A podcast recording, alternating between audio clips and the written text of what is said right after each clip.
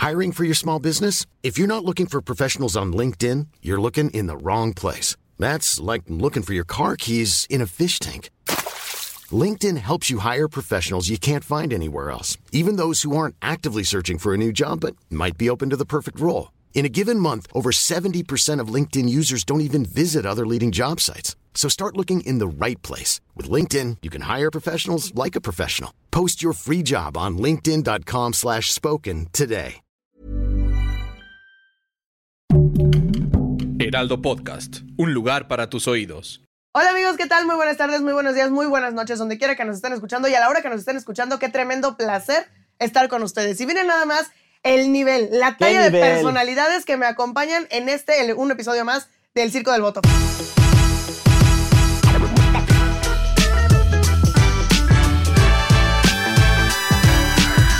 Fernando Gay. ¡Ey! con Un ustedes. aplauso para mí. Damas y caballeros, Ahí está, ¿cómo uno nada más, Muy bien. por favor. Muy Este, bien. muy emocionado y además tenemos invitadazo. Invitadazo. Tenemos al, Sí. al mero patrón editorial del Heraldo de México. Es más, no me voy a poner de pie porque me voy a salir de cuadro, pero si pudiera, me pararía. Está con nosotros Alfredo González Castro, director editorial de El Heraldo de México. Un aplauso ahora sí. Bueno, varios aplausos para él. ¿Cómo estás, Alfredo? Muy bien, muchas gracias. Qué gustazo. Aquí, dispuesto a conversar. A ver qué, qué no- cómo nos A sale ver la qué cosa, sale, ¿no? ¿no? Bien. Aquí nada es profesional. Yo sé que tú estás acostumbrado a ser un tremendo profesional de calidad, de talla, pero Fer y yo no. Tengo ese defecto. ¿Tienes ese defecto? Ay, Sí. ojalá tuviéramos tú ese defecto, amigo. Ah, ya Tengo sé. ese Ojalá. defecto. Oye, eh, Alfredo, este, pues bienvenido, primero que nada. Y, Gracias. y a ver, platícanos qué hace un jefe editorial, director del Heraldo de México. ¿Cuál es tu, tu labor y qué es lo que tú haces día con día por el bien periodístico de nuestro país, chingada? Antes que nada, gracias, chicos. Eh, en realidad, pues un, un director editorial es una especie de policía. O sea, soy el encargado de revisar todos los contenidos del, del Ay, diario. Hasta me asusté, yo traía aquí unas cositas raras. Soy ¿De el, soy el, eh, soy el, digamos, el, el guardián de que se cumpla la política editorial de, de este grupo. O sea, lo que hacemos acá es comunicar, hacemos periodismo, y entonces yo soy el que coordino, digamos, por mí pasan casi prácticamente todos los, los contenidos del, del grupo. Como ustedes saben, tenemos radio, televisión, toda la parte digital y la edición impresa, que es el hermano mayor del, del grupo. Y pues en realidad eh, es coordinar, planear coberturas, eh, supervisar contenidos. Eso es lo que hacemos en, este espacio. Y, y lo que digo es, este, tenemos una política editorial muy clara aquí en, en el grupo. Es como, digamos, el plan de vuelo que debe tener cualquier cosa que tenga que ver con la información. Nosotros tenemos una ruta por donde tenemos que transitar. La política editorial, que son las reglas del juego para publicar cosas. No publicamos cuerpos ensangrentados, no hablamos muchos temas de narcotráfico, no, hacemos apología de la violencia. eh, este, digamos que son las reglas básicas y yo soy el encargado de vigilar que esas reglas se cumplan prácticamente todos los días, a todas horas, en todas las plataformas de- del grupo. Muy qué bien, pues, bonito. qué- o sea, Alfredo es interesante, nuestro sí. papá en el Heraldo. Sí, No, es lo que exactamente. entiendo. Oye, Oye, ya estamos a 137 días, estoy leyendo aquí 137 días de las elecciones de este 2024. Alfredo, además que son, ya lo hemos comentado a lo largo de este podcast del Circo del Voto en los eh, episodios pasados, son las elecciones más importantes en la historia de este país, así las podrías tú también denominar. Bueno, es que en realidad cada que hay elecciones todo el mundo dice que son las más importantes, pero bueno, sí, claro, no es lo mismo una elección de un estado que de una alcaldía, que de un jefe de gobierno, que la de la presidencia de la República, porque la persona que llegue, en este caso una mujer, pues va, va a ser la responsable de conducir los destinos de esta gloriosa nación. Y yo creo que eso amerita como mucha atención, mucha cobertura, estar muy puntuales dándole seguimiento a todo lo que hacen las candidatas. La verdad es que yo creo que la cosa está, eh, digamos, muy adelantada. Eh, ya este, nos dieron, no sé cuándo, nos recetaron no sé cuánto tiempo de, ca- de campañas anticipadas, porque no estamos todavía en campaña, estamos en el periodo de las precampañas que acabamos de iniciar hace unos días, pero parece que la, que la campaña lleva dos años ya. Sí, sí, sí. Y, y la verdad es que ustedes, ustedes no me dejarán mentir, pero como que pensamos que ya es mucho tiempo el que llevamos en este asunto. se siente. Y, y la verdad es que lo amerita porque es el- la primera elección de un presidente diferente en el sentido de eh, un partido político. Entonces a él le toca conducir esta elección. Sí. Y por lo que se perfila es la primera vez que va a haber una mujer en la presidencia de la República y eso es algo no, no necesariamente bueno porque sea mujer, sino porque es un cambio. Sí. Es un importante. cambio histórico. Y yo creo que eso tenemos que celebrarlo y la gente tiene que participar. Hasta ahorita, hasta el día de hoy, sabemos que son dos mujeres las que están apuntadas porque se bajó Samuel García. Y, y si lo dejamos así, sí o sí va a ser presidente. Justamente vamos a hablar de cuáles son los retos más grandes a los que se va a enfrentar la próxima presidenta, ¿no? Eso, Este, presidenta, pres- presidenta, va a ser presidenta. Para empezar, me, me gustaría que, que- que nos dijeras, este, hablando de- del actual gobierno, ¿no? Que está, que está en- encabezado por Andrés Manuel López Obrador, ¿cómo recibió a AMLO al país? Yo creo que AMLO recibió a un país hecho pedazos en términos de seguridad pública. Económicamente creo que no estábamos tan bien, pero hay una, hay, déjenme detener en la parte económica. Yo siento que, contrario a lo que se esperaba, López Obrador, yo no soy este, amlista, no soy amlover, no soy chairo, pero yo creo que no ha hecho malas cosas en términos económicos.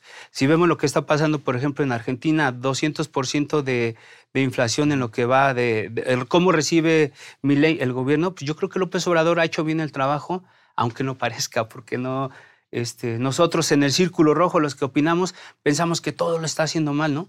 Pero cuando revisamos los índices de popularidad de López Obrador, anda por los 70%, quiere decir que no ha hecho las cosas mal. Y que hay que decir también que el dinero no lo ha invertido tanto como en pocas obras, pero pues más bien lo ha invertido en programas sociales, bueno, en dádivas disfrazados de programas sociales. Se ha regalado dinero, en pocas palabras, ¿no? Entonces yo creo que en, en términos económicos, el país no está prendido de alfileres. Vamos a ver, el entorno económico internacional pues va, va a influir mucho en, en cómo recibe el país la próxima presidenta. Entonces yo creo que podemos decir que en términos económicos vamos a cerrar bien el año 23. Muy bien. En, términos. Ay. macro, ¿eh? Sí. Oye, algo importante de mencionar de, de Andrés Manuel es que este prometió someterse a una consulta de revocación luego de dos años y medio para que el pueblo decidiera si seguía su mandato o si se declinaba del poder. Esto con el fin de poder acceder, este, como a un 100% de lo que es la democracia en México. Y corrígeme, por favor, si me equivoco, ¿hay alguien más que haya hecho esta como promesa o esta propuesta? En México no. O sea, este en, en algunos países, en otros países es un ejercicio permanente, cotidiano. Yo creo que lo que hace realmente López Obrador, eh, esta consulta, porque al final de cuentas es una consulta popular, es hacer una gran encuesta de cómo lo ve la gente eh, antes de llegar al final de su gobierno. Y yo creo que era como, como pues, un tema un poco hasta de vanidad, ¿no? Decir, quiero confirmar que la gente está conmigo y voy a hacer esta, esta consulta, ¿no? Y en realidad también mide cómo está el país a nivel de, de aceptación, tanto Morena como el presidente. Y eso le permite tomar decisiones para decirle a la oposición, el que manda, Sí. el que sigue mandando soy yo, y ¿qué creen? No me voy a ir, aquí voy a estar. Y yo creo que él lo hace como un, o sea, sí como un ejercicio democrático, pero creo que más bien es una cosa que hasta de vanidad, ¿no? O sea, Yo creo que más Puede bien es eso, porque pudi- pudieron ahorrarse esa lana de, ese, de esa consulta. O sea, porque además costó, costó una lana y se hizo con toda la estructura del Instituto Nacional Electoral, las casillas, ustedes lo vieron, y al final de cuentas creo que no hubo una participación como se esperaba. Ahí se dio cuenta López Obrador también que, que cómo, que- qué tanto la gente podía participar en estos ejercicios. Yo creo que fue un experimento que a él le resultó, pero que en términos generales pues no aportó más. Es como, es como si, no sé, del socialité, ¿no? Que, que tienes una pareja y, y- y que quieres salir a huevo en la quién, ¿no? En la- una revista Sí. así, y, y pagas para salir en la portada y que te, te vayan a cubrir tu, ¿A tu poco evento. pagas por salir ahí? Bueno, no sé, no estoy Bueno, diciendo, estoy no. diciendo como si pudieras. Dice el Fer que ahí podemos ver las fotos de su boda. No, no, no, no, no, no sé si pagues, pero pues, a lo mejor, ¿no? Pero para salir en la portada de Sí. la revista y ahí que todo el mundo te vea en la revista, así bien. guay. Es una cosa de ego, ¿no? Lo Sí, que, lo sí que es uno de mis mencionabas sueños, como la de verdad, sentir- salir en la revista. Sí, imagínate. ¿En Sí. cuál? Por ahí. ¿En la revista quién? ¿Quién? ¿De qué? ¿De qué? ¿De qué o qué? Ay, Pues sí. bueno, pues bueno. Bueno, Oye, mientras sea antes de- quién y y no sea una revista de chismes, todo está bien. Eh, Ah, sí, sí, mientras sea que sí, no sí, sí. es más sí. mejor en, En la, primera. en, la Sí. venen- en la venenotas, imagínate. ahí. Sí, ay, Captamos a Alfredo González Castro, Bueno, director no. editorial. Haciendo El hijo de Fernando cercanas. Gay da sus primeros pasos, ¿eh? que son notas clásicas Sí, ahí sí, en, sí. en Fuentes cercanas a la familia nos dicen que.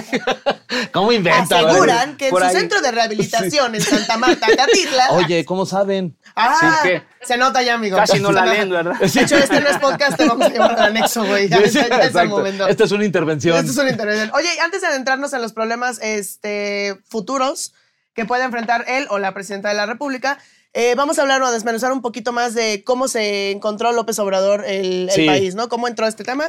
Entonces nos vamos primero por seguridad. Eh, Andrés Manuel asume la presidencia de México en el momento de más altos índices de violencia en el país. Según cifras oficiales del Instituto Nacional de, Estadística, en 2017 murieron 31.174 personas, es decir, un promedio de 85 muertes diarias. Entonces, como mencionaba Alfredo, lo toma en un lugar bastante eh, tenso, ¿no? Sí, que además yo creo que el tema de la seguridad es de las cosas que más inquietos nos tienen a todos los mexicanos, porque sin duda que ya estamos hasta la madre de la, inseguridad y de salir a las calles y de no saber si te van a asaltar, si te van a robar tu coche. Si vas a volver. Si vas a volver a tu casa. Creo que es ahí puntualmente en donde la próxima presidenta tiene que poner casi casi la mayoría de sus canicas en la canasta de seguridad, porque Alfredo, pues ya, ahora sí que hablando de parte de todos los mexicanos, ya estamos hasta la madre de... de- Estamos hasta de- la M. Sí, la verdad es que sí. Yo creo, yo creo que en este caso específicamente, yo decía hace rato el tema de la economía, creo que la macroeconomía del país, los famosos indicadores Ujú. este, están, están bien, pero cuando uno baja a, a- a Juan Pueblo, la, la cosa no, no se mide pareja. Sí, sí, sí. ¿Y por qué digo esto? Porque a, a final de cuentas eso influye con el tema de la inseguridad que se vive, en, o la seguridad o la inseguridad que se vive prácticamente en todo el territorio nacional. Y cuando uno revisa los ejercicios de encuestas y esto, hay dos cosas eh, básicamente que a la gente le preocupan. Es el tema de la economía, porque tienes que llevar lanita a tu casa, Sí. y la Claro. otra es el tema de la seguridad. Y cuando tienes un poco de lana y vas en el transporte público y te asaltan, te chingan el celular y da, da, da, entonces ahí es donde dices, claro, esto es lo más cercano de todos los indicadores, esto es lo más cercano a la gente, ¿no? A- El tema de que te asalten, el tema de que te... El tema de las violaciones y eso sí, pero en, en términos generales yo creo que la gente no, no le preocupa tanto que, que la asesinen, sino que la asalten en un sentido. O sea, es, esa es el- la preocupación primaria.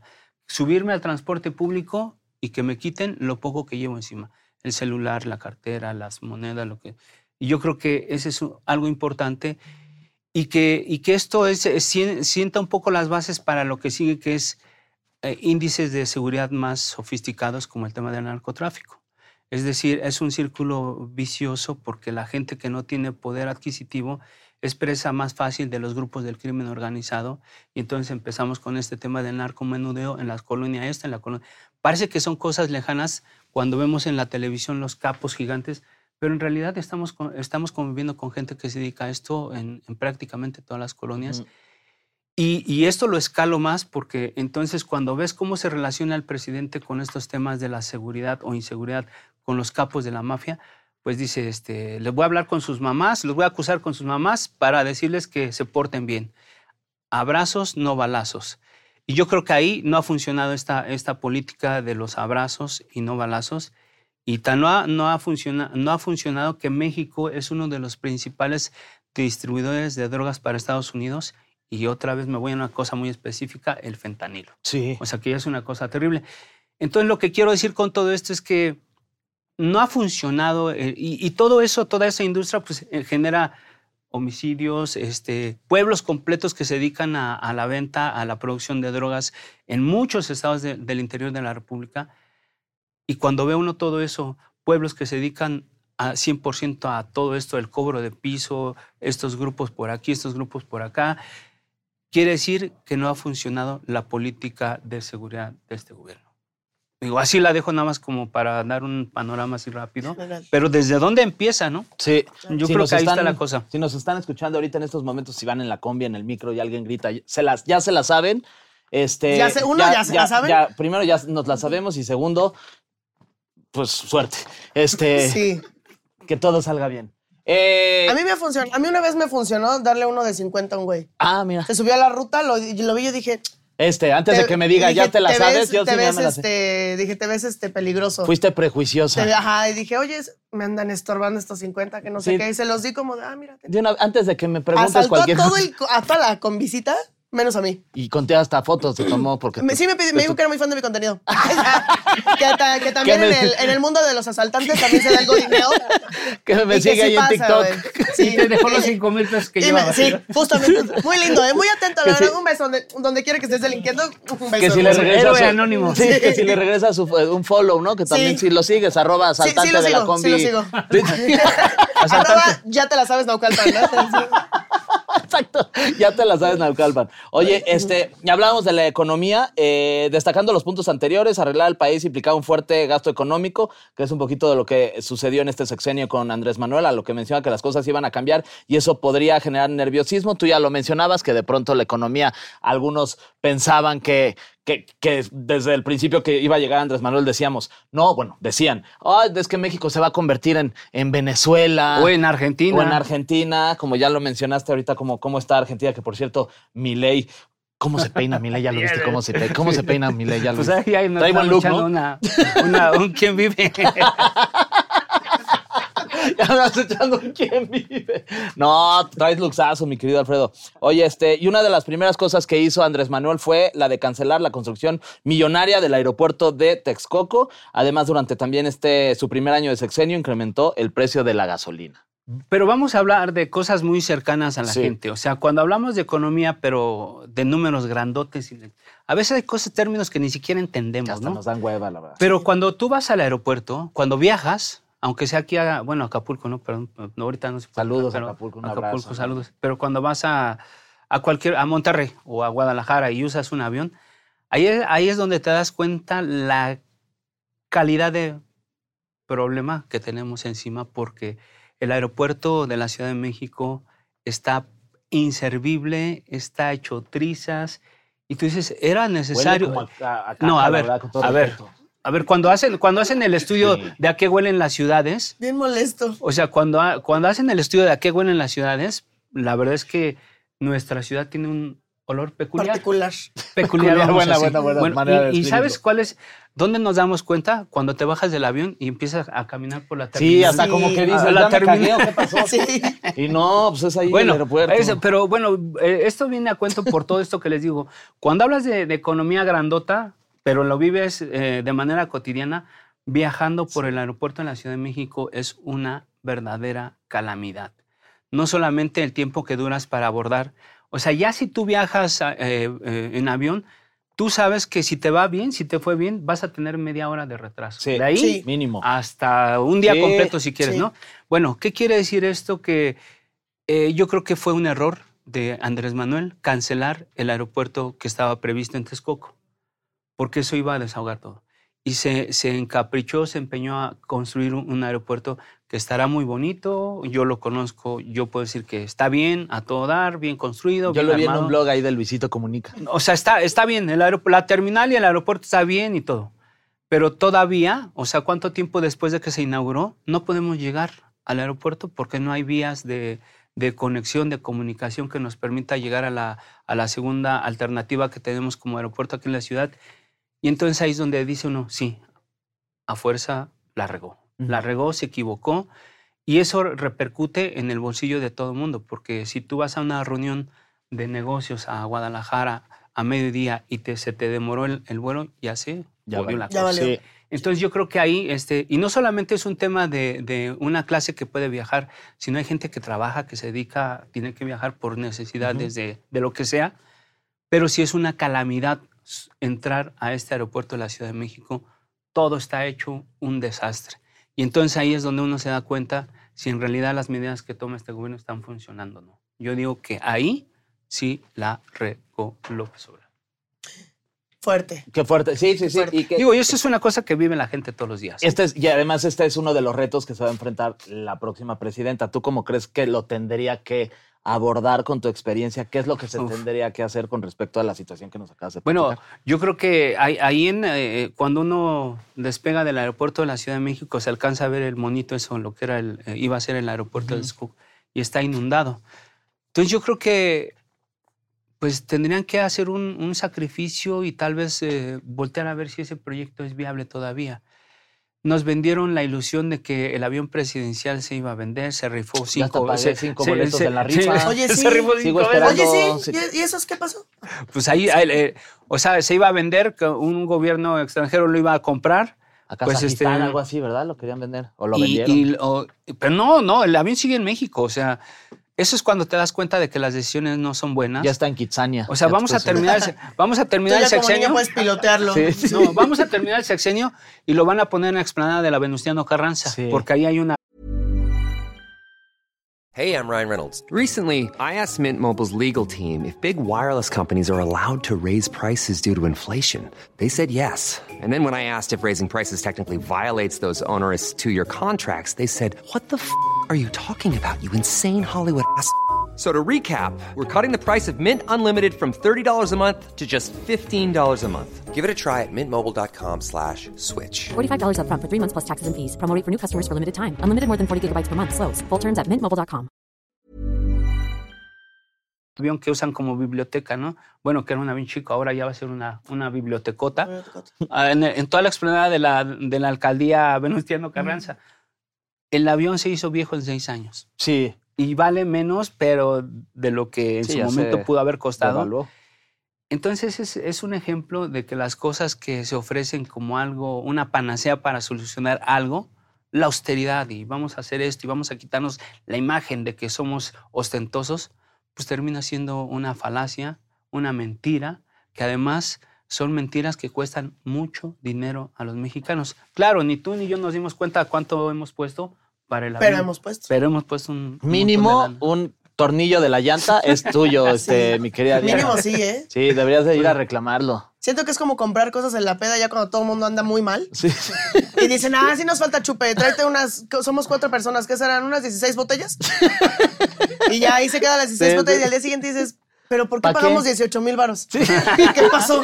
Y ya nadie nunca vuelve a ver esas botellas porque alguien más se las Claro, chinga, ¿no? claro, sí, sí, sí, 100%. Ah, qué molesta estoy con mis amigos. Sí.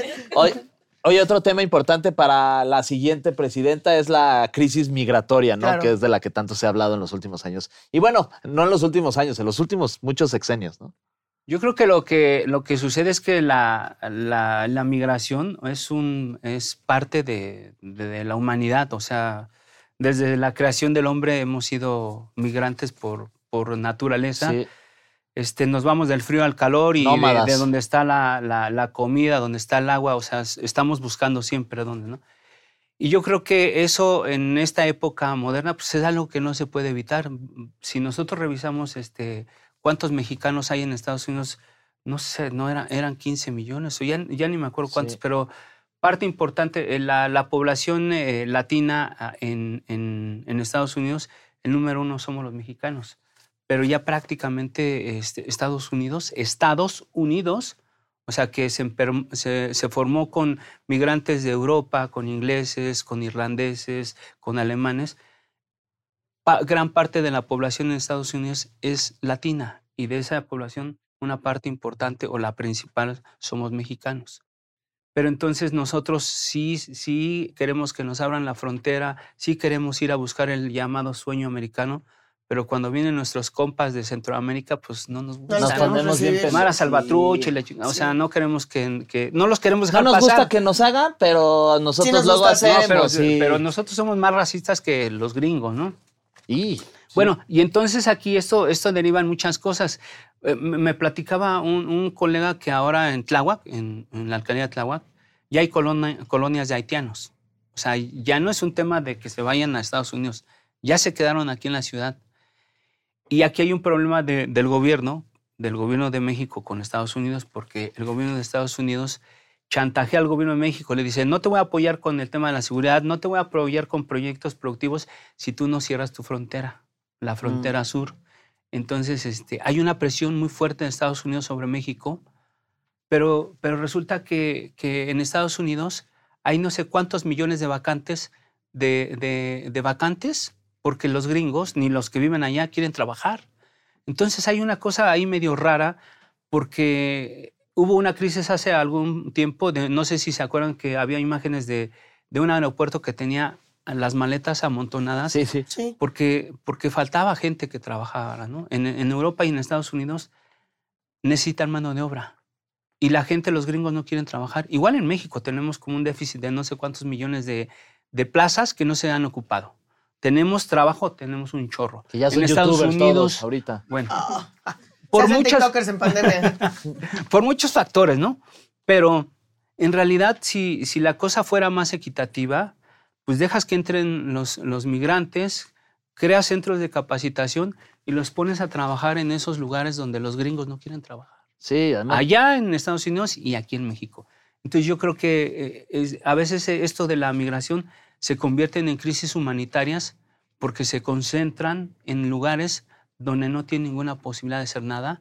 Y bueno, ¿qué pasó en la estación aquí migratoria de Iztapalapa? ¿O ¿De dónde? Ah, no, no, no recuerdo dónde, pero que se, se murieron no sé cuántos cuates que estaban en una estación migratoria, ¿no?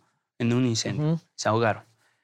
Claro que no los dejaban salir. Porque no hay políticas públicas de ninguno de los dos lados que permita darle, a- ver una utilidad a este fenómeno que la humanidad tiene desde que, desde que se originó.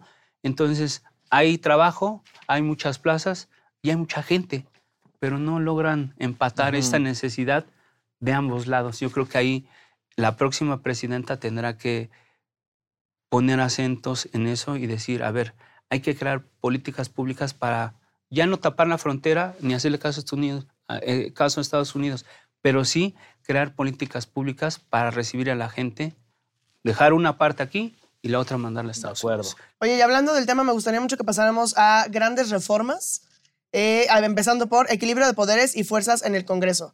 Eh, la importancia de tener mayoría en ambas cámaras. ¿Cómo lo ves? Bueno, yo creo que aquí es algo súper importante, algo, digo en, términos muy simples, es eh, en la próxima presidenta, con la herencia que le va a dejar este Andrés Manuel López Obrador, yo creo que va a ser Claudia la próxima presidenta, pues va a necesitar como eh, redondear los proyectos de López Obrador. Uno de ellos principalmente tiene que ver con, con la reforma al Poder Judicial, que es la Suprema Corte de Justicia, básicamente.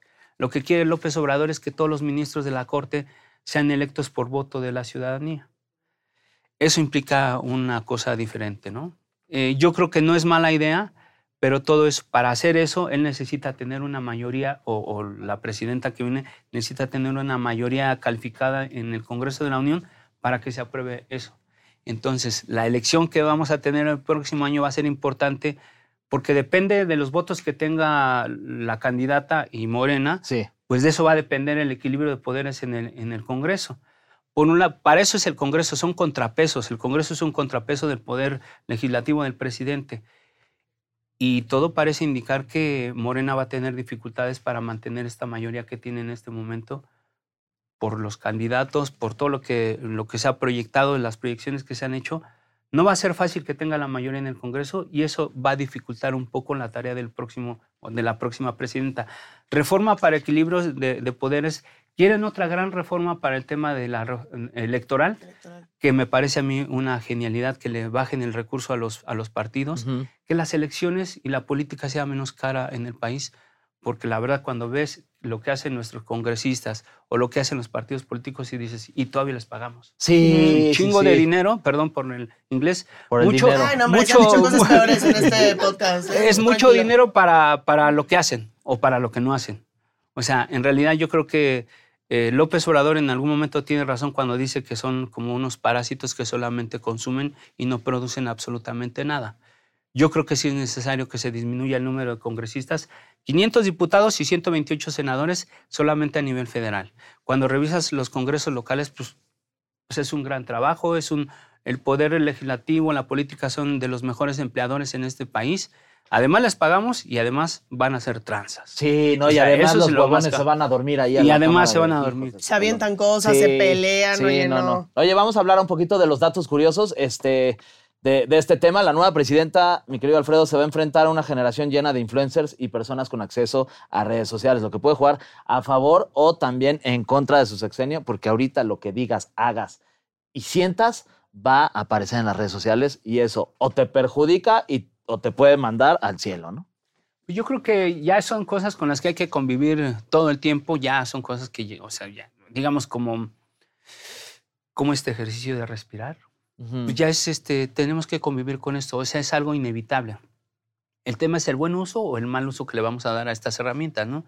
Y yo creo que algunos, algunos personajes que se dedican a la, a la política lo han hecho bien, algunos se pasan, porque yo creo que ellos Hay piensan, unos que bien ridículos. ellos piensan que haciendo chistes, o sea, en, en- en- en TikTok y lo, o sea, si nosotros nos dedicamos a hacer esto, pues claro, pues tenemos que, pues esto es nuestro rollo, ¿no? Pero hay gente que se dedica a otro. Un ministro de la corte haciendo payasadas en, en las redes sociales, a mí me parece como, como muy forzado, ¿no? O sea, un político cuando no es auténtico se nota, se ve que el personaje está, está sobreactuando. Claro. Ahora Perdón que- que te interrumpa, creo que fue mucho del éxito de Mariana y de Samuel, ¿no? Que, Ah, bueno. que están la base de, de toda la carrera política de Samuel. Digo, no dudo de las capacidades. Que hace de- una semana sacaron un video ahí cantando que a mí me, pare- me dio, Ah, me dio la, un la buen- nueva de Nuevo León. Me dio un buen de La traigo de Rington, dio- Ah, ¿sí? Me dio un buen de, Mira, marca. me dio un buen de cringe. No, pero bueno, ellos son un gran ejemplo de justo lo que dices, ¿no? Pararte a hacer chistes quizá no es la manera, pero si hay un recurso, las redes sociales son un gran recurso y el saber usarlo y el saber cómo dirigirse a tu gente y qué quiere tu audiencia, te puede poner en un excelente lugar que es en el que, a mi parecer, Mariana puso a Samuel. Pero tú, tú eres muy buena para hacer esto. Ay, gracias. Tú eres muy ¿Quieres buena que lancemos hacer- una candidatura? Ayer- Tú eres, tú eres muy buena ¿Me para estás esto. pidiendo que sea tu Mariana, Alfredo? Acepto. Tú eres muy buena para esto. O sea, Gracias. y estos dos personajes son muy buenos para eso. Pero hay personajes de la política, Claro. porque además están chavos, pues, o sea, es una generación de de, esa- deja- políticos muy justo. jóvenes y yo creo que encontraron la manera de Por comunicarse dónde darle. per- perfecto y no se ven forzados, no se ven este, sobreactuados. Ah, Bueno, habrá algunas sí, cosas, sí, habrá, rola sí, habrá- sí. habrá algunas cosas que sí, pero cuando ves a Claudia Sheinbaum y a Xochitl Galvez intentando hacer chistes y... No manches, o sea, no, tienes que convertirte en algo Se que ven no eres. incómodos. Sí. Incómodas, perdón. No, no, no tienes ¿Cómo que convertirte Incómodos. en, en algo que no eres. O sea, yo creo que la cosa natural fluye, se ve cuando eres auténtico, paz. O sea, usa, usa estas herramientas, claro, para comunicarte con la gente, Que no para se vea forzado, dejar ¿no? un mensaje, ¿sabes? Para decirle, estoy haciendo esto, hice esto, boom. O sea, comunicar yo creo que es una, una parte vital de, de- de la política y del ejercicio de gobierno es mantener informada a la gente lo que está ocurriendo en tu entorno, en tu administración, en tu campaña Sí. política. Eso es, eso es una, algo inherente a esas profesiones. Sí. Pero del buen uso o del mal uso que le des a estas herramientas, yo creo que también puede, puede depender mucho el éxito de tu gobierno, de tu campaña. Y, y para eso, pues yo digo honestamente, no, no todos estamos hechos para esto. Entonces yo creo que tienen que saber cada quien reconocerse Que sí, qué que tan no, bueno, ¿no? qué tan Sí. malo, ¿no? Yo creo que ahí sí este, los políticos tienen que aprender a cómo se usan estas herramientas, porque pues, no a todos nos sale De también. acuerdo. Claro. Ah, hombre, no. Oye. Oye, vámonos a preguntas finales, ¿no? Para sí, ver ya qué para, plan. para Bueno, terminar, porque me están bien. informando que se nos está cayendo el heraldo, porque Alfredo está aquí, ya lo Ah, quita ya, mucho tiempo, entonces Oye, este. salir a chambear, Alfredo. Alfredo, ¿cómo desde tu profesionalismo, ética, arduo trabajo y extremo conocimiento, Ole. estoy verdaderamente yo impactada? ¿Cómo ves el sexenio para la siguiente presidenta? Pues yo, yo creo que va a ser una cosa mm, no sencilla, porque el gobierno es equilibrios de poderes. Y, y en esta vida, hasta ahorita, lo que lleva la historia de esta gloriosa nación, solamente hay un Andrés Manuel López Obrador. No se va a repetir el fenómeno López Obrador. Un cuate buenísimo para la comunicación, malísimo para hacer acuerdos con, con la oposición, malísimo para generar este, proyectos económicos, para tener políticas públicas más rentables que regalar dinero.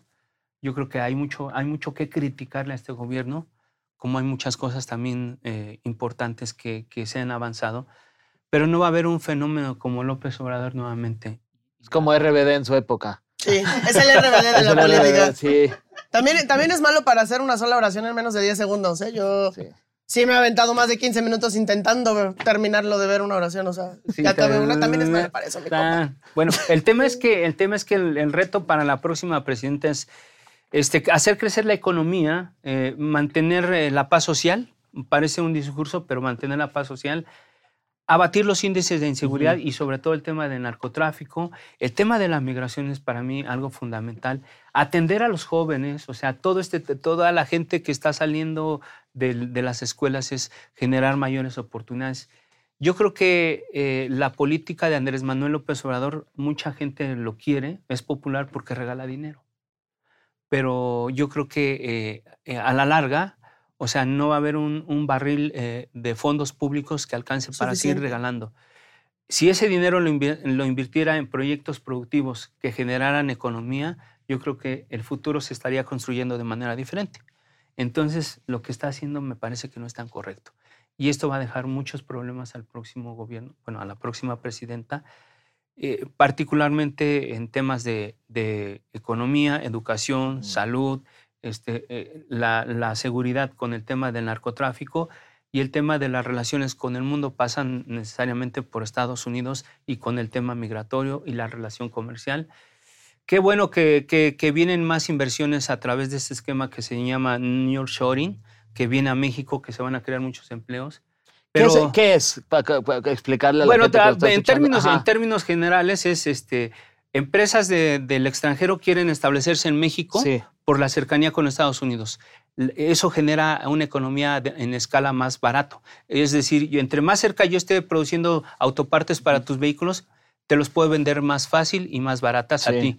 La cercanía con los compradores, es, es decir, si tú pones este, una chelería, ¿dónde la vas a poner? Pues seguramente donde, donde hay muchos consumidores, sobre todo jóvenes. Yo lo pondría aquí en Afuera el de la universidad. son borrachotes. Ajá, pues Yo lo pondría aquí en el claro, Sí, son bien claro, aunque la ley dice que tienes que estar a Que hay ciertos, que- hay a que ciertos kilómetros. ciertos bueno, en este caso es, es cómo las empresas vienen a México. Sí. O sea, encontraron en México ese terreno fértil para traer empresas de, de otras partes del mundo.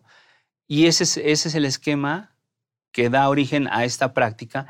Y ahorita, en este momento, por la relación que tiene eh, Estados Unidos con China, eh, se complican mucho la, relación comercial y prefieren hacer negocios con México. Y la cercanía de esa relación con México dice, pues tráeme más cerca todo, ¿para qué me lo voy a buscar a. Europa? No, no quiero cruzar el mar. Pues te- estoy a unos kilómetros de la, de la frontera. Tráeme a las empresas que aquí fabriquen, que aquí hagan, que aquí Y que envasen. Al rato hasta te Eso van a rentar un cuarto ahí en tu casa para, para pues, tejer o lo que sea, para sacar Eso, Al rato se me van a tener a mí tejiendo, ¿eh? Porque sí, Sí. me hace falta el dinero. De eso Sí, va este tema. Y vi, está destejida tu, tu Y sastre, está ya vi. bien rotita ya. Oye, Alfredo, decías algo este, que me parece muy, muy importante, que en un futuro no va a haber barril que, que sea suficiente, ¿no? De, Pues de de- de dinero. dinero. Entonces, yo como votante, ¿en qué me tengo que fijar para ejercer mi derecho al voto? O sea, ¿en quién tengo que poner mis esperanzas? ¿En, en qué aptitudes tengo que concentrarme? Vaya? Mira, yo, yo creo que nosotros tenemos una costumbre que siempre buscamos votar por el menos peor. O sea, Sí. yo creo que ese es un tema. Es como en la voz. Pero, te- pero, pues, Ya ni modo, es lo que hay. pues, Sí. pero tenemos que, o sea, o sea y, y yo creo que la, la gran, la gran parte de las personas vota con el, con el corazón. O sea, ¿quién me cae mejor? No? Sí. Hasta como Pero- cuando hacías el examen en la escuela de Tin Marín de Doping Doc, Web, pues, mi corazonada es Sí, esta, ¿no? sí. O sea, al final de cuentas, nosotros podemos venir aquí a echar un choro, ¿no? Que mira, que vea esta candidata, cómo sus propuestas. En realidad, las propuestas son propuestas, no son acciones de gobierno. Y cuando uno revisa lo que prometió López Obrador y cómo y cuánto de eso que, que prometió cumplió, en realidad yo creo que si hacemos un balance, la mayor parte de los, de los políticos, o sea, hacen mucho menos de lo que prometen.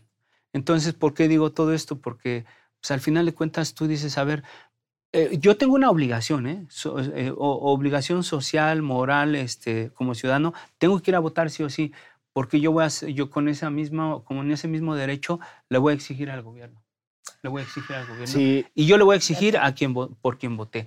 Yo no sé si me convencen o no me convencen, pero voy a tener el derecho de decir, levantar la voz y decir, a ver, ese señor o esa señora no me cumplió y yo voté Muy bien, pues Oye, me es- gusta mucho ese pensamiento. Sí, y con ese me parece que nos vamos a despedir. Muchísimas gracias, mi querido Alfredo González Castro, director editorial del Heraldo de México.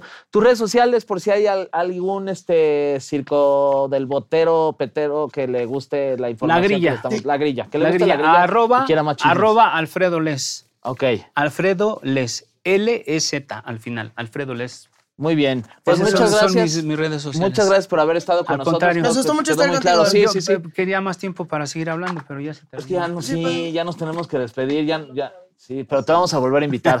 te la pasaste bien, que es lo más importante No, para pues, a- nosotros. A, mí, este, este, yo soy un chismoso profesional y me gusta mucho la grilla, me apasiona mucho. Ah, Eso, me como encanta. nosotros Pues también. entonces esperen en la segunda parte de- del Circo Sí. del Voto con Alfredo, porque se viene.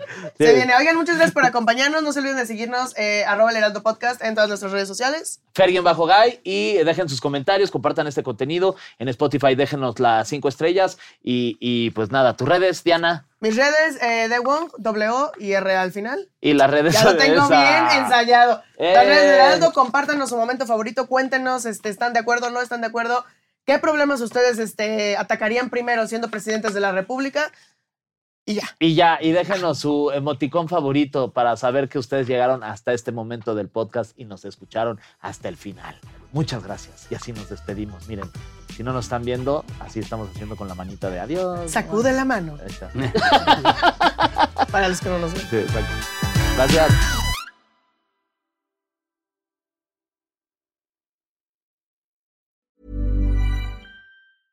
Hi, this is Paige from Giggly Squad, and I want to talk to you about Splash Refresher and my water intake. Okay, so you guys obviously know that I'm a hydrated girly, but sometimes when you drink that much water, it starts to just taste bland, and you're just like, I need something to spice it up. That's why I love Splash Refresher.